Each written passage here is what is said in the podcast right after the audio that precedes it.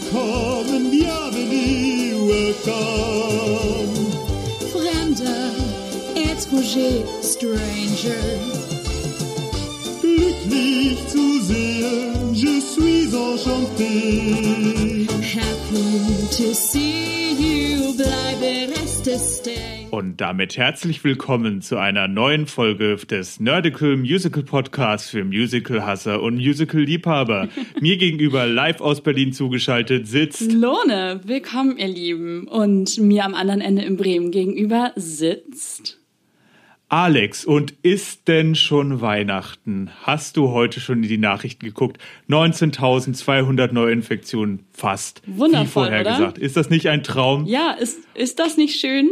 Sind wir unserer Zeit also voraus?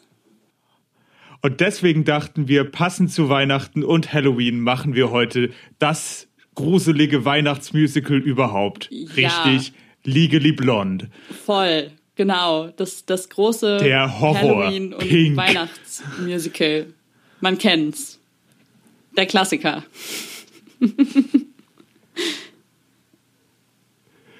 Aber Alex, willst du nicht einfach mal direkt anfangen mit den Stats? Ich sehe, du kannst es gar nicht erwarten, darüber zu reden. Dann gehe ich direkt Nein. zu den Stats. Legally Blonde ist ein 2007 Musical. Oh, ich bin so gut im Übersetzen, meine Güte, ich sollte mir Wow. das besser aufschreiben. Ist ein Musical von 2007, Musik und Lyrics von Lawrence O'Keefe und Neil Ben Neil oder Nell kann, konnte ich nicht richtig lesen, Benjamin Mhm. und einem Book von Heather HAC, Ent- entweder Hack, Hatch, ich weiß es nicht. Hm. Ich möchte mich jetzt nur als Nicht-Muttersprachler einmal absichern, aber ich glaube, bei so einem Namen sind sogar die Muttersprachler nicht richtig si sicher. Ziemlich sicher. Sogar sind sie sich da nicht sicher. Den Namen Lawrence Also, O'Keefe habe ich schon, schon mal gehört. Ich, ich muss gerade drüber nachdenken, in welchem Kontext. Kannst du mir weiterhelfen? Aus welchem Kontext kenne ich den Namen? Heathers. Ja, Logo. Okay, ja, go on. Ähm, genau, die, äh, das Musical basiert auf einem Roman namens Legal Blonde von Amanda Brown und dem darauf und vor allem eher auf dem darauf basierenden Film von 2001 mit ähm, Reese Witherspoon, soweit ich weiß. Also Yes. bin ich mir relativ sicher.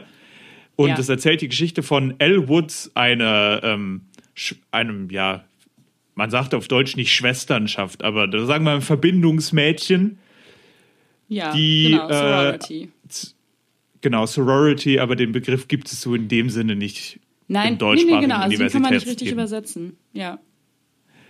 Und die geht eben nach Harvard, Harvard, um ihrer großen Liebe zu folgen. Ist das nicht romantisch? Ich finde, das ist allerdings, das ist das Schöne bei so High-Concept-Sachen, die kannst du halt in einem Satz zusammenfassen. Das stimmt, das stimmt. Die Zusammenfassung ist in dem Fall tatsächlich super knackig und äh, dennoch alles äh, inkludierend. Ganz blöd gesagt.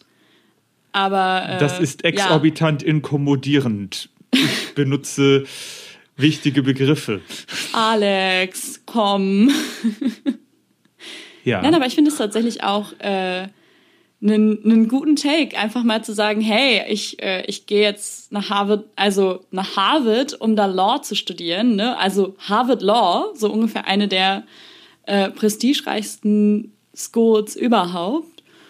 Einfach weil, ich- weil ich halt einen Typen beeindrucken will. Halt für die Liebe. Ganz interessant übrigens, ähm, im Roman ist es nicht Harvard. Wenn du raten Aha. müsstest, welche andere Harvard-ähnliche Universität es wäre, was würdest du denn sagen? So viele gibt's ja nicht. Naja, wir werden, also ich, ich schätze fast, wir sind weiter in den Staaten. Ähm, Richtig?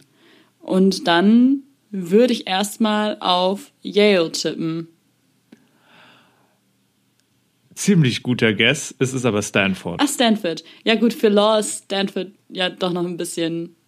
Ja, gut. Yale ist schon eher äh, noch mehr der kulturelle Bereich als.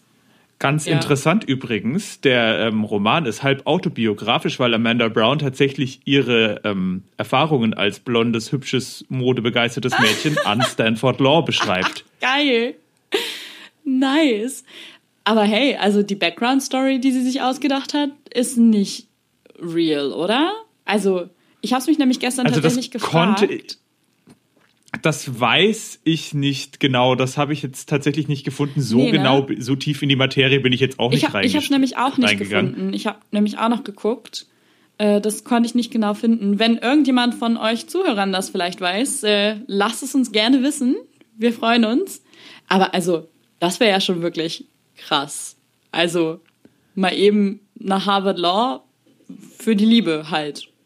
Macht man das mal eben. Ist auch ganz interessant, das Musical hat ja seine Premiere nicht am Broadway gefeiert. Gut, das machen offiziell ja die wenigsten Musicals. Die arbeiten sich ja dann doch meistens aus Workshops und auf Broadway Ja. Runs hoch. Aber das Musical hat ja seine Premiere im Januar 2007 am Golden Gate Theater und am Namen Golden Gate kann man das schon hören, in San Francisco Yes. gefeiert. Was irgendwie lustigerweise ja zum Setting, also nicht zum Stat- Setting Harvard, aber zum Setting von L Ich wollte ganz gerade gut sagen, passt. zu Al passt es perfekt. Und es ist dann im April an den Broadway. Ich muss gerade gucken, aber ich sehe gerade das Theater nicht. Ist ja auch hab- nicht ganz so wichtig. Ah, doch, im Palace Theater. Im Palace. Oh, Uh. warte. Schick. Ist das Palace? Ist das Palace nicht? Warte mal, da, da waren doch auch ganz andere. Ja, ja. Also Ja. ich meine, ich meine, Palace ist durchaus eins der größeren. Also es ist keins der Theater wie zum Beispiel das, ähm, welches war denn das mit, wo Phantom jetzt schon seit über 30 Jahren drin ist. Aber ähm, Frag mich ist nicht. auf jeden Fall ein Name. Ja. Und auch äh, Spielort solch bekannter Musicals wie Lestat, einem der größten Broadway-Flops der Geschichte. und, und natürlich SpongeBob SquarePants. Äh, Okay. Ja. Sei da mal nicht so äh, dismissive. Das soll richtig gut sein. Können wir bitte vergessen, dass es ein SpongeBob Musical gibt? Ich finde das, also, Du hast dem, ich finde es ein bisschen seltsam. Warum, also, bei manchen Sachen frage ich mich halt wirklich immer, warum muss man das in ein Musical verwandeln? So. es gibt ein Heathers Musical. You are not the one to talk. Aber Heathers bietet sich halt super doll an für ein Musical und ist mega gut geworden. Also ich kenne nur einige Reviews von auch Leuten, deren Meinung ich schätze vom SpongeBob Musical und die sagen, es ist tatsächlich überraschend gut. Ja, ich habe ich hab tatsächlich auch gehört, dass die Umsetzung gar nicht schlecht gewesen sein soll. Ähm, und das echt schade ist, dass es so früh sich dann wieder vom Broadway verabschieden musste. Trotzdem finde ich immer so, es gibt so Stoff, wo ich seltsam finde, wenn der in einem Musical gemacht wird. Und SpongeBob gehört da halt bei mir ganz klar dazu. Weiß ich nicht. Hast, hast du das nicht? So Sachen, wo du so instinktiv denkst, so, nee, bitte kein Musical daraus. Ähm, sagen wir mal, ich äh, war da eine Zeit lang auch relativ auf deiner Schiene, aber irgendwann habe ich mir gedacht, keine Ahnung, es kommt halt tatsächlich ganz stark auf die Umsetzung an. Es, es gibt halt Stoffe, bei denen sozusagen der Seilbalanceakt, um das gut zu machen, deutlich schwerer ist. Wobei ich da sagen muss, dass es dass ich das SpongeBob oder zum Beispiel Spider-Man, was es ja auch gibt und was ich irgendwann mal für so eine Trainwreck-Folge definitiv auch nochmal machen möchte, falls es irgendwie die Möglichkeit gibt, da ranzukommen. Ähm, und ich glaube aber, dass, also erstens ist ähm, SpongeBob ja äh, im Format relativ frei, Ja. aber andererseits ist es halt die Serie ein sehr kurzes Format. Also was machst du daraus? Aber ich glaube, es, man kann daraus halt ein gutes was Gutes familienfreundliches machen und nicht in dem Sinne von, ja, die Eltern besaufen sich und die Kinder hast du halt irgendwie zwei Stunden abgegeben oder so, sondern halt wirklich was, weil der SpongeBob gerade die ersten Staffeln ja jetzt mal ganz abgesehen davon, was man persönlich davon hält, aber ja bekannt dafür ist, dass das auch ganz viel von Erwachsenen gesehen wird, weil ja auch bewusst Witze drinnen sind, die von Kindern nicht verstanden werden, sondern für Erwachsene, die auch stellenweise Ja, ja. sehr, sehr erwachsen sind. Ich glaube, dass man daraus äh, etwas machen kann. Während zum Beispiel, es ist ja auch ganz oft so, dass man bei Stoffen, wo man denkt, das sollte eigentlich super funktionieren, dass es nicht klappt. Klar. Und dann halt ein ähm, Hunch The Musical rauskommt. Wie gesagt, das hatte ich ja schon mal erwähnt, das von Lindsay Ellis. Und ich muss tatsächlich sagen, bei Legally Blonde, das ist so ein. Ich, ich bin da, um das jetzt mal schon vorwegzunehmen, ein bisschen gespalten mit dem ganzen Okay. Ding, weil lustigerweise es gab wenige Sachen, wo ich so oft gelacht habe. Ja. Aber gleichzeitig habe ich mir bei manchen Sachen auch so mit den Augen gerollt. True. Weil, weißt du, es war, war wirklich so diese Sache. Also im Endeffekt muss ich sagen, also gleich mal das Fazit vorneweg, damit ähm, die Leute nicht denken, wir werden das jetzt irgendwie zerreißen oder nur loben oder irgendwie sonst was. Ich fand es tatsächlich amüsant und ich bereue nicht, es geguckt zu haben. Nö, definitiv nicht. Also für mich. Aber es äh, waren sehr offensichtliche, sagen wir mal, technical, also auch in der Komposition und im Staging und im, bei den Übergängen waren Flaws drin, wo ich sage so, okay, eigentlich, äh, Leute, das hättet ihr echt nochmal workshoppen können. Ja, also es ist halt eine super solide Musical Comedy in meinem, in meinen Augen. So, ne? Also es ist wirklich Ja. witzig. Ähm, aber viele Lacher, die du natürlich im eigentlichen Film auch sowieso schon hast, so. Also, ähm, alleine, alleine dieses Standardzitat aus, was, was eigentlich jeder aus Legally Blonde kennt, dieses You got into Harvard Law und dann sagt Elle, what, like it's hard? So, ne? Allein dieses Standardzitat, Riesenlacher, finde ich. So. Ja, natürlich. Oder bei der Kostümparty. Ja, genau. Wenn sie da als, Oh, and I see you are going as last year's yard sale. genau. Das ist, das ist äh, super humorig einfach in dem Sinne. Oder auch dann ähm, die, die Szene vor dem Band and Snap. Die finde ich auch super lustig. Wo, Definitiv. wo dann die drei äh, Schwestern aus der Sorority da, aus, da auftauchen, mehr oder weniger. Und Else ist so, du, du kannst sie auch sehen. Oh mein Gott, ich bin also wirklich nicht alleine damit. Auch super witzig, weil das wieder so eine Metaebene hat irgendwie. Auf jeden Fall. Ähm, ich gehe mal eben jetzt zu meinem Kritikpunkt, was mich halt tatsächlich gestört hat. Genau. Sorry, ich habe dich Und es ist das erste Mal, dass mir das bei einem Musical wirklich so passiert, wo ich gedacht habe, so, warum singen die denn jetzt? Nicht, warum, warum wird gesungen, sondern warum singen sie denn schon? Es hat immer so gewirkt, als hätte noch irgendwie so ein Teil des Aufbaus in der Szene gefehlt, um den Song zu rechtfertigen. Ich kann Ah. das ganz schlecht beschreiben, aber es gibt ja diese Grundregel, die natürlich nicht immer strikt befolgt werden muss, aber man sagt dann immer, es wird in dem Moment angefangen zu singen, wenn die Emotion so hoch ist, dass es als gesprochenes Wort nicht mehr funktioniert. Ja, ja. Und ich finde, manchmal hat es halt ein bisschen früh mit den Songs begonnen, meiner Meinung nach.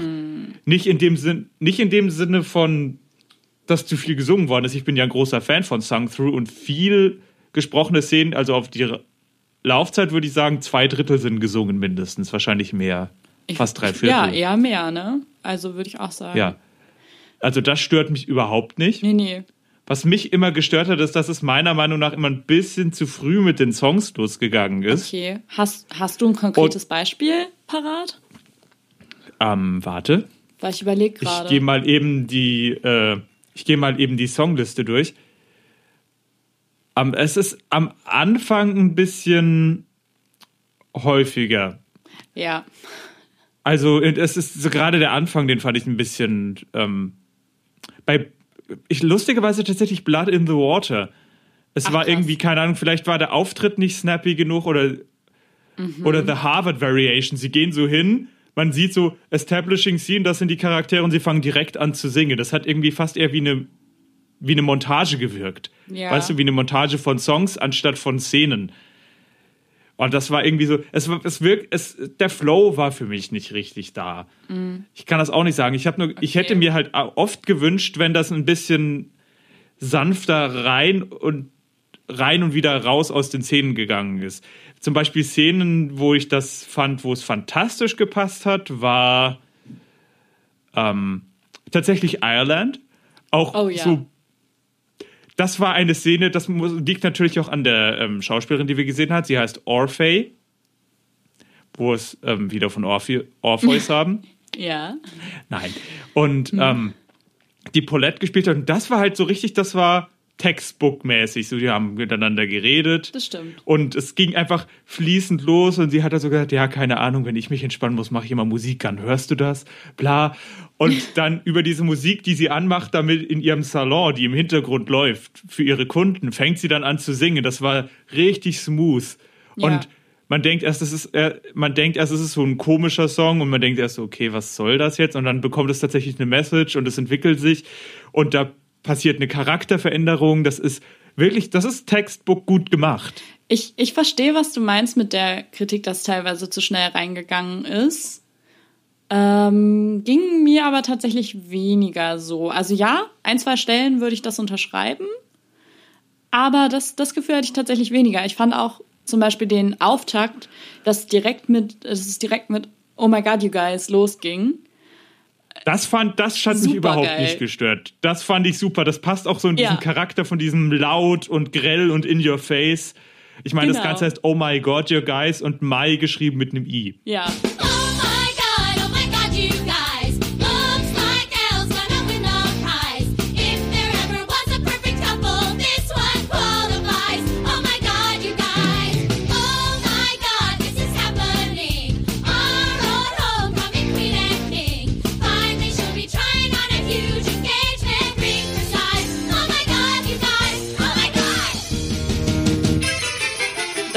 einfach top. Das war ein super guter Auftakt, der dir erstmal direkt gezeigt hat, okay, hier, that's the line, that's where we stand. So, du wusstest sofort, okay, hier, hier befinden wir uns jetzt also. Und auch äh, zum Beispiel Serious direkt danach, was ja praktisch nahtlos ineinander übergeht. Ja. fand ich dieses den Reveal fand ich, ich meine, man hat es ja kommen sehen, aber einfach wie sie das gespielt haben, ich fand es göttlich. Wir gehen mal eben durch die Handlung. Ähm, Warner und ist Els Freund, fester Ja. Freund zu dem Zeitpunkt.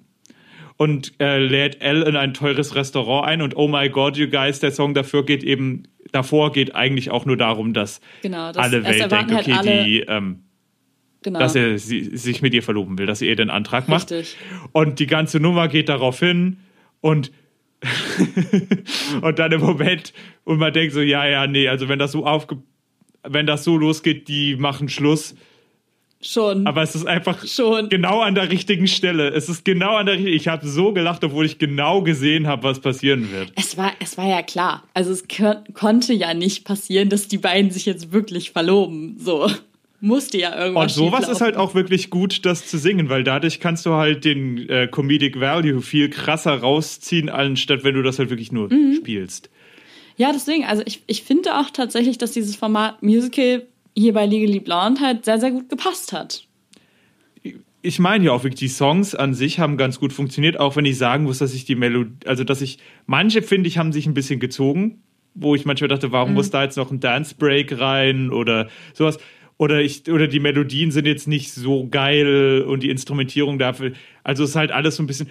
Man merkt, dass es irgendwie aus den 2000ern kommt, wo man ja auch irgendwie so sagt, Ja. außer Wicked, das war so eine Zeit, wo Broadway so ein bisschen am struggeln war, sie, sich zu finden. Ja. Und das merkt man irgendwie auch ein Stück weit. Da kommen ja auch viele von diesen Musicals her, die, in die ja Legally Blonde zumindest teilweise Genau, mit reinführt, diese- wo man halt sagt, so, Thing exists, the musical. Genau, also einfach diese, diese, diese. Musicals, wo man halt einfach diese Filme, die halt gut funktioniert haben ein paar Jahre vorher, genommen hat und gesagt hat, okay, da schreiben wir jetzt Musik rüber. So. Genau, das, das ist eben die Sache. Die Songs an sich funktionieren gut, wenn sie dann, wenn sie dann mal gestartet sind, aber ich Ja. habe immer das Gefühl, der Start ist immer so ein bisschen holprig und das ist ein bisschen schade.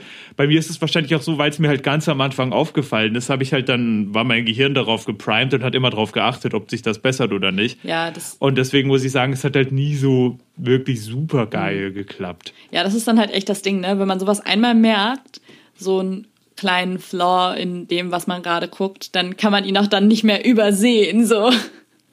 Du kannst dann auch ganz Ja. schlecht abschalten, diesen Flaw in weiteren Szenen zu entdecken, wenn er dann da ist. Aber was, was war denn, ich gehe gerade so ein bisschen durch, wo ich so mit, wo ich so meine Lacher durchgehe, wo ich, Mhm. also welche Szene mich tatsächlich am härtesten zum Lachen gebracht habe und die ich tatsächlich, lustigerweise, das Lied kannte ich vorher, gibt es auch eine interessante Geschichte dazu, ist There, Right There.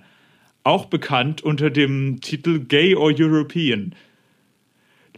Was ich dazu als erstes sagen muss, es wirkte, wirkte das auch für dich so, als wäre das irgendwie straight aus einem anderen Musical? Also nicht schlecht, aber es wirkte auf einmal, ich dachte so, bin ich jetzt in, in, in Avenue Q gelandet oder Es was war ist halt komplett los? anders auf einmal, ne? Es hat irgendwie gar nicht mehr zu dem gepasst, was man vorher gesehen hatte.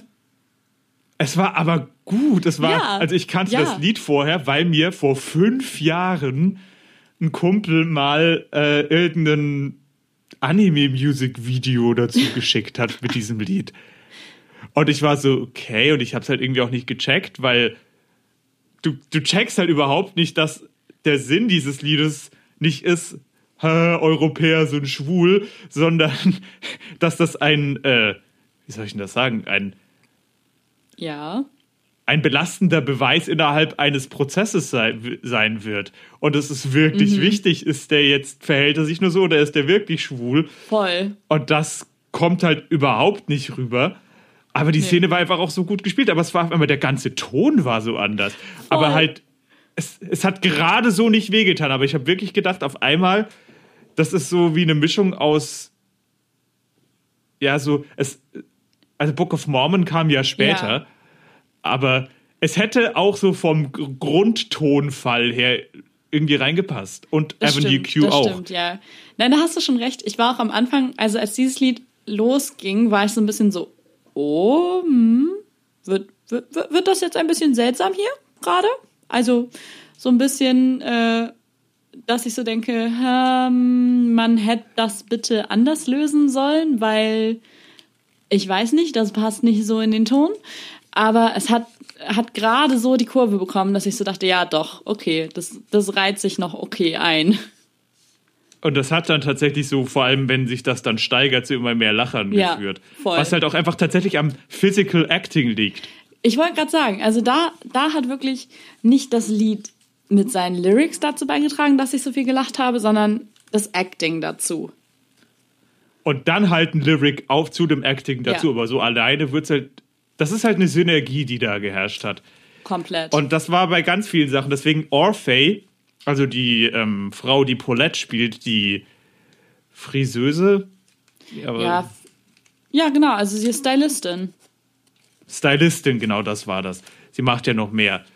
Die so ein bisschen, ein bisschen Trailer-Trash-mäßig angehaucht wird, aber eine Stimme hat, meine Fresse, Mhm. Geil, die? Frau. Was zur Hölle? Also, ähm, jetzt nicht, um das, um jetzt in zu krass in positiven Rassismus abzurutschen, aber ich hätte wirklich nicht von der Art, wie sie spricht, aber einfach von der Art, wie sie singt, war das eine der wenigen Frauen, wenn ich die Augen zugemacht hätte, bei man, nicht bei Ireland, aber bei dem zweiten Song, den sie hat, hätte ich nicht sicher sagen können, ob das jetzt eine schwarze Darstellerin oder eine weiße Darstellerin ist, weil die wenigsten weißen Darstellerinnen so singen. Was in dem Fall zum Beispiel auch, also das ist zum Beispiel auch wieder so eine Rolle, bei der es total egal gewesen wäre, welche, also Ja, total. Vollkommen gleich gewesen. Wobei ich es tatsächlich ganz gut fand an der Rolle, eben aus genanntem Grund, dass es tatsächlich keine schwarze Frau war, weil ich es dann ein bisschen stereotyp, sehr zu stereotyp gefunden hätte. So Mhm. Ja. die sassy Black Stylistin, die, deren Mann ihr den Wohnwagen weggenommen hat. Also, hm. Ja, ich, ich, Mhm. ich verstehe, was du meinst. Trotzdem glaube ich, also sagst du ja auch. Es ist hätte- e- es ist an sich also das egal. Ist, das ist so eine Rolle, die ist im Grunde, ähm, Und sie ist natürlich auch wieder, wie wir das hatten, so ein schöner, äh, so ein schöner Archetyp eigentlich, Ja. aber halt einfach super gut umgesetzt. Voll. Wobei ich glaube, die Umsetzung liegt, hat halt auch deswegen so gut funktioniert, weil die Darstellerin einfach so gut war. komplett. Wer mir total gut gefallen hat, ist äh, tatsächlich die Darstellerin von Elle. Also gesanglich, ja, okay. Aber schauspielerisch war die ja mal große Klasse. Ich habe mich so weggeschmissen bei ihrem Spiel. Aber komplett. Ja, total. Und man muss halt auch wirklich sagen, das ist ja das Besondere an Liege die Blonde von allen, die das nicht kennen, ist ja nicht nur, dass dieses ähm, Frat Girl an Harvard äh, studiert und natürlich, wie es in so einer Geschichte ist, dann halt auf einmal erstaunlich gut ist, sondern dass eben auch gesagt wird, hey, dass sie halt so super girly und feminine ist, das muss sie halt dafür nicht ändern, sondern Genau. das ist ihre Trumpfkarte. Und das ist gut so und das ist einfach ein Teil von ihr. Und sie ist einfach, obwohl sie halt auch ein Stück weit oberflächlich sein kann, trotzdem deswegen nicht dumm. Vor allem nicht Ja. dumm. Das gefällt mir auch ganz gut an der Basic Message, dass es halt darum geht, so, äh, du, du musst dich nicht dem anpassen, wo du bist, um in deinem Feld Erfolg zu haben. So, du musst nicht nur weil du jetzt halt Law studierst, auf einmal im feinsten Kostüm in Grau äh, auftauchen, so, sondern du kannst genauso eine super gute Anwältin sein, wenn du halt da im pinken Minikleid auftauchst. Ist dir aufgefallen, dass bei ihrem ersten Nadelstreifenblazer, den sie trägt, die Nadelstreifen in rosa waren? Ja, natürlich. ich finde das auch. Das fand ich halt auch einfach so richtig schön. Das ist auch so richtig in Character. Ja, allgemein, ihre, Tran- also ihre ähm, Outfit-Transitions fand ich sehr spannend, weil sie ist ja wirklich von diesem knallhellrosa Ding, was die am Anfang hatte, ähm, erst in so ein dunklere rosa und lila Töne Ding und dann immer weiter hin zu grau-schwarz gegangen, bis es dann halt am Ende zurückging zum rosa Kleidchen. Ja. So. Und ich finde auch allgemein, es ist, es ist natürlich mit all der, ähm, wie man jetzt natürlich so, so, so, sagen wir mal, 15, 20 Jahre später sagen kann, mit all der Finesse oder eben Lack thereof, die wir eben noch in den Mit-2000ern hatten, vielen Issues gegenüber dargestellt. Aber es ist halt, es spricht halt auch wirklich viele Punkte an und es Ja, das stimmt. sagt auch das es sagt auch das Richtige. Das also es, es sugarcoated viele Dinge nicht. Es ist natürlich es ist natürlich Popcorn. Also es ist nichts es ist nichts zu tiefschürfendes. Nein. Das darf man auch, mit so einer Erwartung darf man auch nicht reingehen. Also wenn man jetzt irgendwie so ein Theatersnob ist, der nicht realisiert, dass die ganzen Klassiker, die sie lesen, zumindest so zu Shakespeares Zeiten auch als niedere Kunst angesehen wurden. Ähm, Nee, ach, das, genau, also es ist halt, und die dann sagen, "Nö, was ist denn das für eine Thematik? Natürlich ist es eine Komödie. ja, es und ist Unterhaltung. Aber Punkt. es hat halt, es hat halt die Message, hey, nur weil du dich vielleicht für Mode und Schönheit interessiert, heißt das halt noch wirklich lange nicht, dass du dumm bist. Ja. Und das Stereotyp, was halt wirklich bis heute noch existiert. Ja, natürlich. Also, Ähm, wie, oft, wie oft kriegt man es- immer noch die, ähm, dieses dumme Blondchen-Klischee zu hören? Also nicht, nicht, wenn, nicht nur, wenn man selber blond ist, sondern irgendwie auch über, über Kollegen oder Kommilitonen. So, ne? Wie oft kriegt man das mit, dass immer noch dieses Und Klischee wie oft- vorherrscht? Und wie oft wird das halt immer noch in populären Medien bedient, Ja. gerade wenn es um Highschool-Filme mit den Popular Girls oder sowas geht, Klar. die dann irgendwie auch alle bullien und sowas.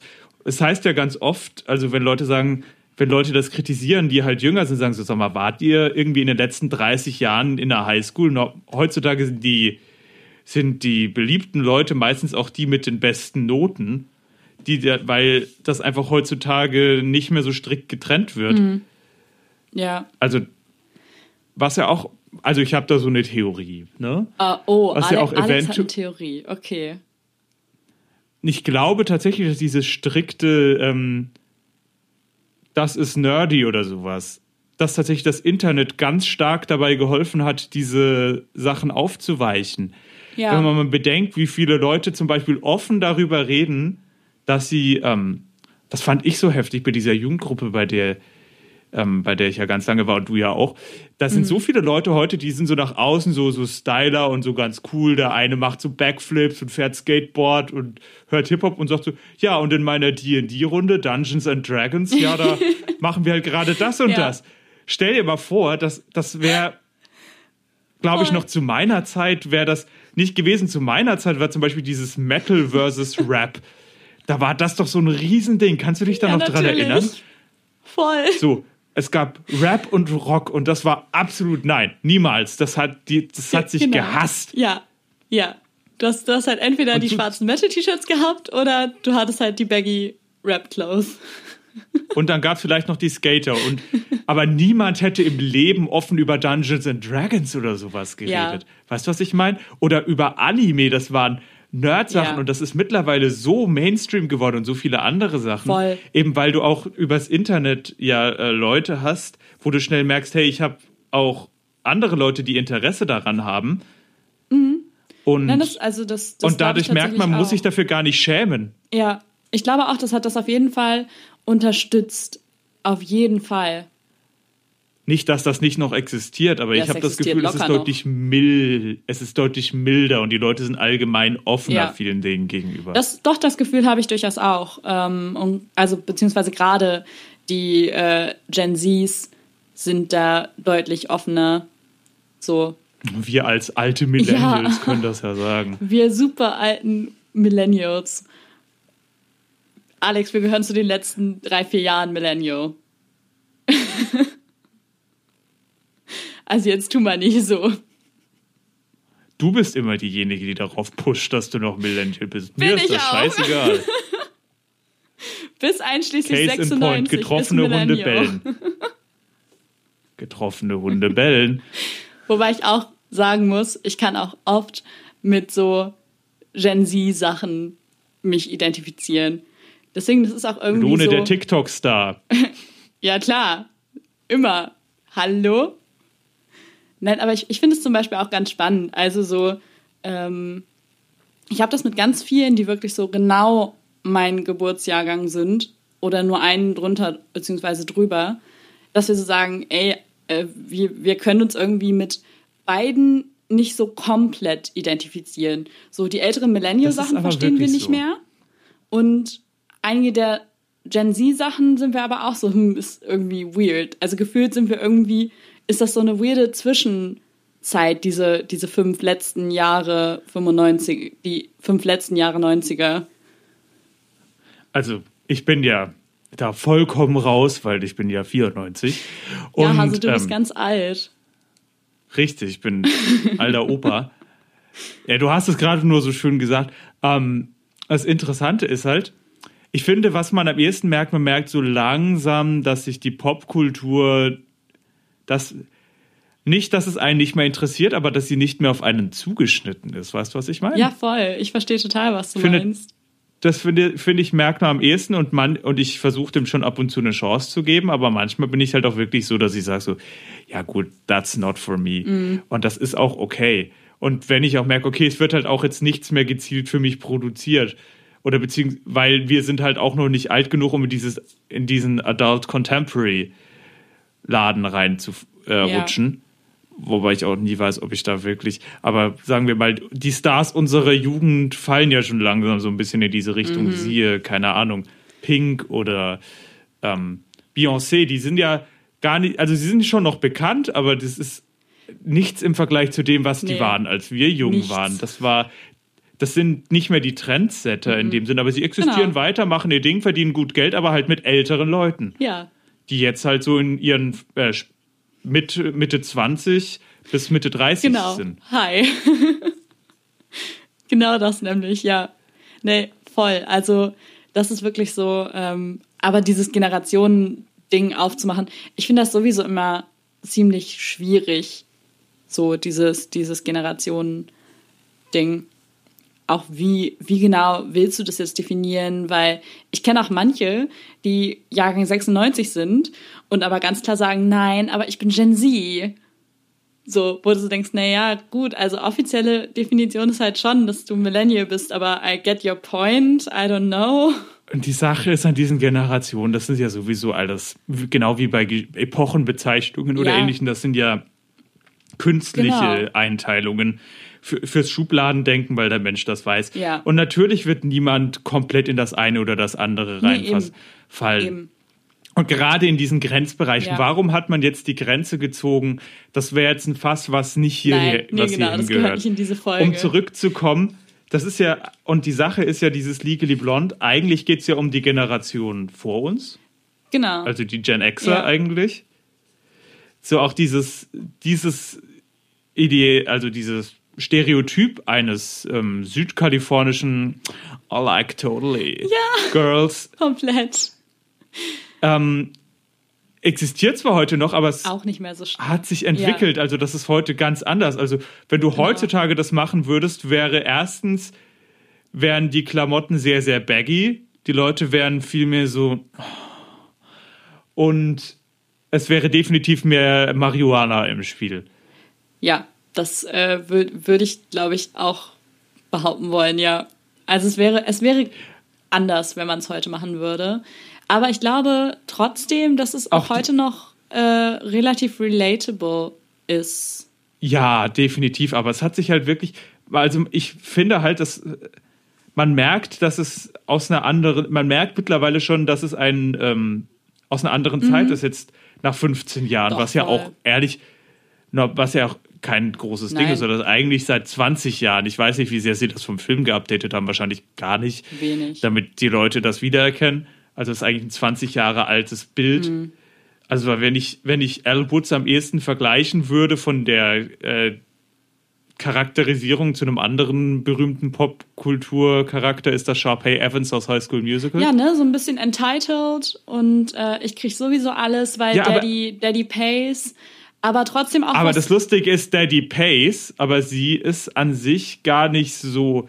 Also sie hat auf mich nie so wirklich entitled gewirkt, was das angeht, sondern eher ihr eigentliches Ziel war ja Warner Ja. nach dem Breakup zurückzubekommen und sie hat halt die anderen Sachen vernachlässigt Mhm. und hat gar nicht gesehen, dass sie auch noch andere Sachen damit anstellen kann. Ja, genau, genau. Irgendwie echt so dieses, äh, ja, diese, diese Blindheit allem gegen, also vielem gegenüber.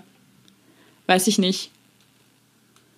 Ähm, Also- wobei ich es tatsächlich auch sehr doll Klischee finde, dass sie dann am Ende Valedictorian ihrer Klasse wird.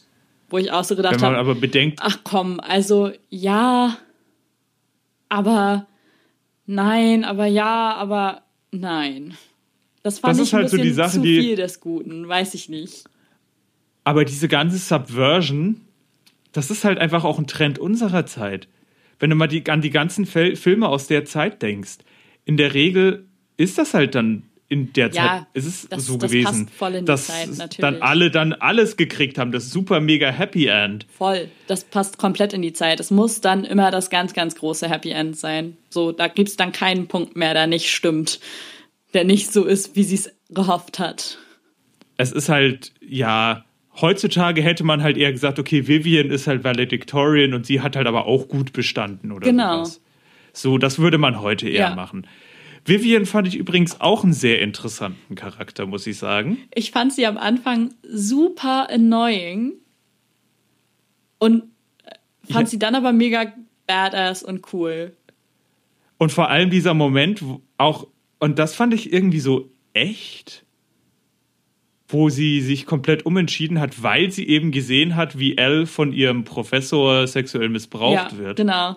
Wo du echt so dachtest, Und dann gesagt hat so, okay, da scheißegal, alle Rivalitäten sein lassen. Und gar nicht mal so sehr, natürlich wird es dann so, ja, wir Mädels müssen zusammenhalten, aber im Endeffekt ist es auch viel wichtiger so, eigentlich egal welches Geschlecht, wenn du sowas mitbekommst, dann Ja. sind solche Rivalitäten scheißegal.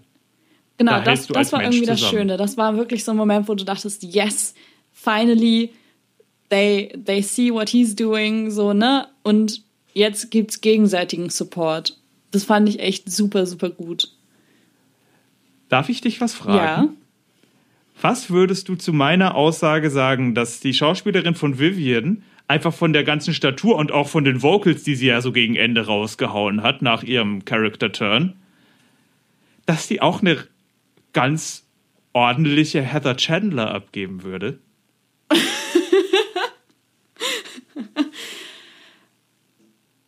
Ja.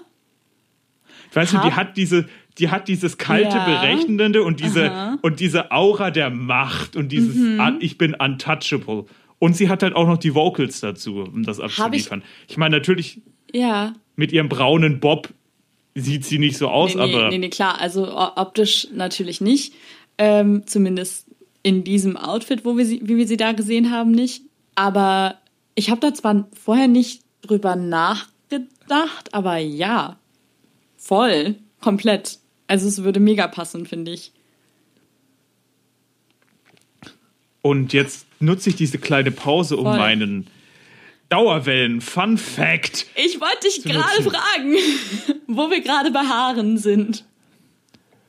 Kategorie Dauerwelle. Ähm, also, ähm, nur um das kurz mal ein bisschen aufzuklären, die, das Ganze spielt ja in einer ähm, Rechtsschule und das Ganze kulminiert natürlich in einem großen Fall und long story short, er wird aufgeklärt aufgrund von Dauerwellenchemie. Ja, genau. Und das Und- Interessante an Dauerwellen ist, und das fand ich einfach so witzig, du kennst doch diese Maschinen, unter die man sich setzt, wenn man eine ähm, Dauerwelle Ja, bekommt, die mit Hitze funktioniert. Diese Trockenhauben, ja. Und ähm, ich muss das jetzt eben noch mal nachgucken, Okay. dass ich den Namen richtig sage. Alex hat mir nämlich, bevor wir angefangen haben aufzunehmen, ganz aufgeregt erzählt und erinnere mich bitte dran, den Dauerwellen Fun Fact zu bringen. Und äh, deswegen bin ich jetzt sehr gespannt, was du mir da gleich Spannendes Ja. erzählen wirst. ähm, sozusagen der Prototyp von diesen Trockenhauben. Aha. ist, dieses Patent wurde am 27. November 1928 eingetragen. Okay. Und zwar von einer sogenannten Marjorie Joyner. Und das war die Aha. erste äh, afroamerikanische Frau, die ein Patent eintragen ließ. Ach, cool. Witzig. Mag ich. Finde ich einen guten Fun Fact. Ja, oder? Ja. Cooles Patent. Nice. Also es ist, also man erkennt das auch heute. Ähm, ich kann dir mal eben, ich schicke dir mal eben den Link dazu. Der- dass du das mal siehst. Man erkennt das. Also es ist nicht eine Trockenhaube in einem. Heu oh, verdammt, das ich schick dir nur den Wikipedia-Artikel. Warte, ich mach das mal anders. Ähm, ich lade das Bild, ich lade das Bild mal eben runter. Es ist alles live, wie ihr seht. Äh, okay, nein, ich will dir das nicht als so will ich dir das schicken. Hier, schau mal auf dein Handy, Dude. Da ist was Schönes für dich. Da ist was Schönes für mich, sagt Alex. Aha. Herr witzig. Das sieht ganz anders aus, als, als es heute angewendet wird, ne? Also, ähm, da ist es noch mit quasi einzelnen streng. Ja, so Genau, Klammern. mit einzelnen Klammern. So. Ganz Aber anders. man sieht definitiv ähm, den, die, die Grundlage Ja. im Ganzen. Und wenn es nur dieses Design ist, dass man später die Trockenhaube daran gehangen hat. Genau. Aber an sich, dieses Gestell sieht eigentlich heute noch so aus. Genau, das sieht heute noch so aus im Grunde. Und wenn wir das Spannend. nicht und wenn wir das Bild nicht posten können, dann posten wir definitiv zumindest den Namen Marjorie. Ähm, wo ist der Nachname? Genau, den Namen findet ihr dann auf Marjorie jeden Fall Joyner. in der Beschreibung dieses Podcasts. Da findet ihr die Infos und da können wir euch auf jeden Fall auch den Link zum Bild reinschicken. Und wer weiß, vielleicht hilft euch dieser Dauerwellen-Fun-Fact genauso sehr in irgendeinem anderen Rechtsstreit, wie Dauerwellen diesen Rechtsstreit gelöst haben. Genau. Dauerwellen lösen Mordfälle. Ja, apparently, wenn man sich äh, anguckt, wie Al ihren Fall da gelöst hat. Denn man darf nach einer Dauerwelle, waren es 48 oder waren es mehr? Ich glaube 48, 48 Stunden, circa zwei Tage Stunden. lang. Kein Wasser an die Haare bekommen, also keine Flüssigkeit. Sie dürfen nicht nass werden. Und die Zeugin hat aber davon gesprochen, sie sei duschen gegangen, nachdem sie eine Dauerwelle bekommen hat am Vormittag.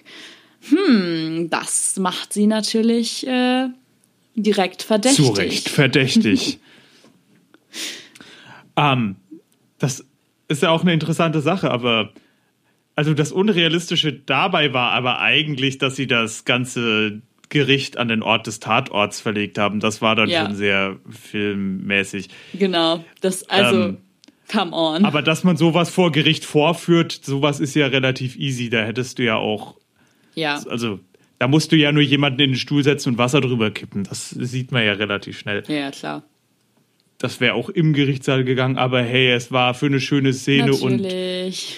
Wenn die Richterin das Urteil vom Klo ausspricht, das ist doch auch was wert, oder? Ja, bestimmt irgendwie. Keine Ahnung. es ist auf jeden Fall Übrigens wirklich ganz interessante gewesen. Sache, wo wir es nochmal hatten von Sachen, die sich bewegt haben. Ich war ehrlich froh, dass sie diesen einen Charakter, der aus seinem ähm, Land vertrieben worden ist oder sowas nach dem Coup, dass sie den sofort gedroppt haben, weil er dachte, das war so eine Stelle, wo ich dachte, oh Gott, bitte nicht. Du weißt, welchen ich meine, Mhm. Ja. oder? Da war ich nämlich wirklich so skeptisch, oh bitte. Aber den haben sie ja wirklich sofort gedroppt nach diesem einen Lied. Den haben sie wahrscheinlich wirklich nur zum Thema Lip Service zum Film und Genau, damit. wahrscheinlich. Also das war wahrscheinlich echt der einzige Grund, weil man irgendwie unterschiedliche Stories brauchte, weshalb die jetzt da sind. Keine Ahnung. Und das ist halt wirklich aus, dem heut, aus der heutigen Sicht so mit schlechtem Akzent und Ja. irgendwelchen komischen, ja, keine Ahnung, mittelöstliche Diktatur hier irgendwie fragt schon keiner. Ähm, Ja, das stimmt. Das, also das ist echt so eine Szene. Das würde man, glaube ich, auch heute wirklich, wirklich, wirklich, hoffentlich so nicht mehr schreiben. oder halt zumindest, wenn da nicht so stumpf. Mhm. Genau das. Weil es war halt wirklich, das war halt wirklich so the bare minimum. Und also, hm, ist irgendwie Mhm. Ja. so ein bisschen, hä, ja. Ich fand es auch schön, wie sich die Beziehung zwischen äh, Emmett und Al entwickelt hat.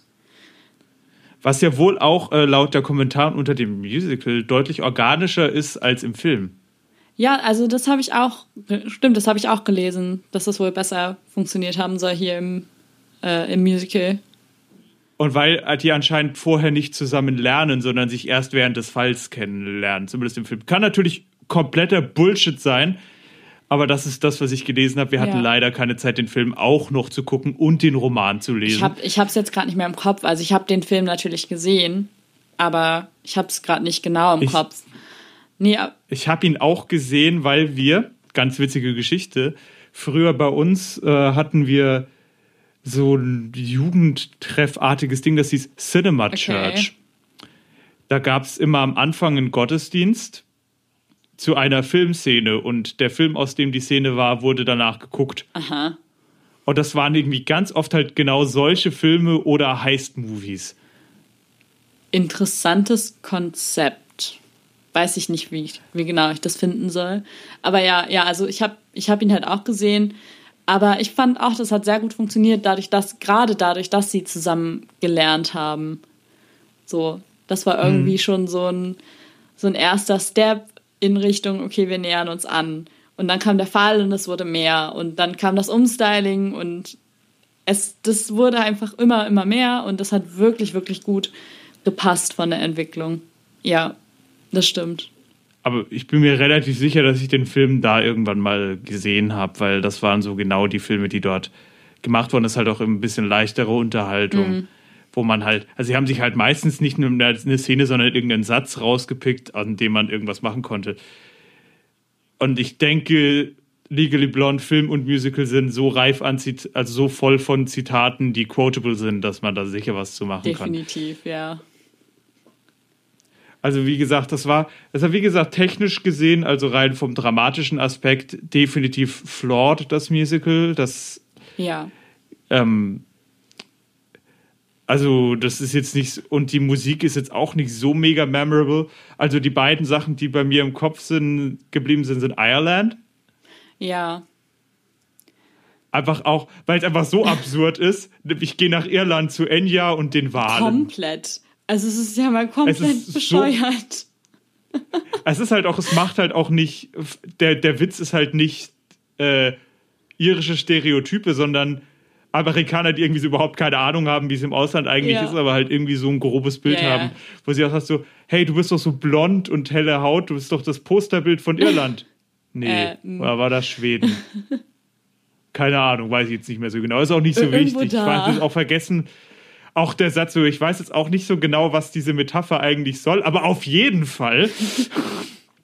Ja, nein. Es ist halt einfach ein schöner Song und natürlich der River Dance am Ende war so komplett out of the blue, aber irgendwie dann auch wieder so passend mit diesem komischen Porno-UPS-Mann, der einfach, wo ich mir auch denke, erstens, was war denn der Casting-Call dazu? Zweitens, der, ich kann Ja. dir sagen, der wird wahrscheinlich diesen, was der beim Casting machen musste, weil der Kerl ja nicht singen musste, ist wahrscheinlich, lauf mal, lauf mal so 80er Jahre pornomäßig, wie du es hinbekommst. Also manchmal fragt man, Casting-Voraussetzung muss einen guten Arsch in einem UPS-Outfit haben. Manchmal denkt man sich wirklich so, ich hätte, ich würde gerne wissen, wie da der Casting Call aussah. Und du hast recht, das ist genau so eine Rolle, wo ich das gerne gesehen hätte, wie dieser Casting Call aussah. Ja, ich stelle mir das einfach vor, so lauter, große, muskelbepackte Männer mit prallen Hintern, weil das definitiv auch so wie das ganze Ding gestanden wird. Das muss Ja, ja. einfach eine Voraussetzung gewesen ja sein. Ende, sonst hätte das ja nicht funktioniert. Oder du packst ein Kissen rein, aber das, warum? Ja. Und, ähm, und, der, und dann einfach so, ja, lauf mal sexy. Mhm, mhm, ja, äh, sie hören Gekauft. von uns. Next. Nee. Es ist, es ist so, so komisch. Aber es muss einfach von außen haben wahrscheinlich die ganzen Leute gedacht, aha, die casten gerade wieder den nächsten schwulen Porno. Ah. Ja, es, es ist auf jeden Fall Ja. wirklich sehr, ja, also sehr, sehr witzig muss dieser Casting Call gewesen sein irgendwie. Weiß ich nicht. Ich stelle ihn mir sehr witzig vor, auf jeden Fall. Auch L, das ganze Mhm. Ding, oder, oder Paulette. Welches, welches Lied mir immer noch im Kopf rumschwirrt, ist halt tatsächlich Oh my God, you guys. Ja, das Es wird ist- ja auch am meisten Ja. genutzt. Und tatsächlich Gay or European, weil einfach die Szene so gut war. Ich habe weniger die Melodie im Kopf, aber ich habe die Bilder, so Mhm. Ja. dieses Staging Ja. und alles. Aber oh my God. Wirklich super. komplett. Die ganze Zeit. Es ist auch immer nur dieser kleine Ausschnitt, dies Oh my God, oh my God, you guys. Das ist im Grunde schon Ohne alles. Mist, ich kann mir das echt vorstellen, dass du das auch gut machen könntest. Gar nicht böse gemeint, aber Bisschen brainless spielen. Ach, natürlich. Kannst du dich noch an die äh, Hedwig-Folge erinnern, wo ich gesagt habe, ja, Töne stimmen, aber kriegst du es auch irgendwie noch ein bisschen dümmlicher hin? Ja.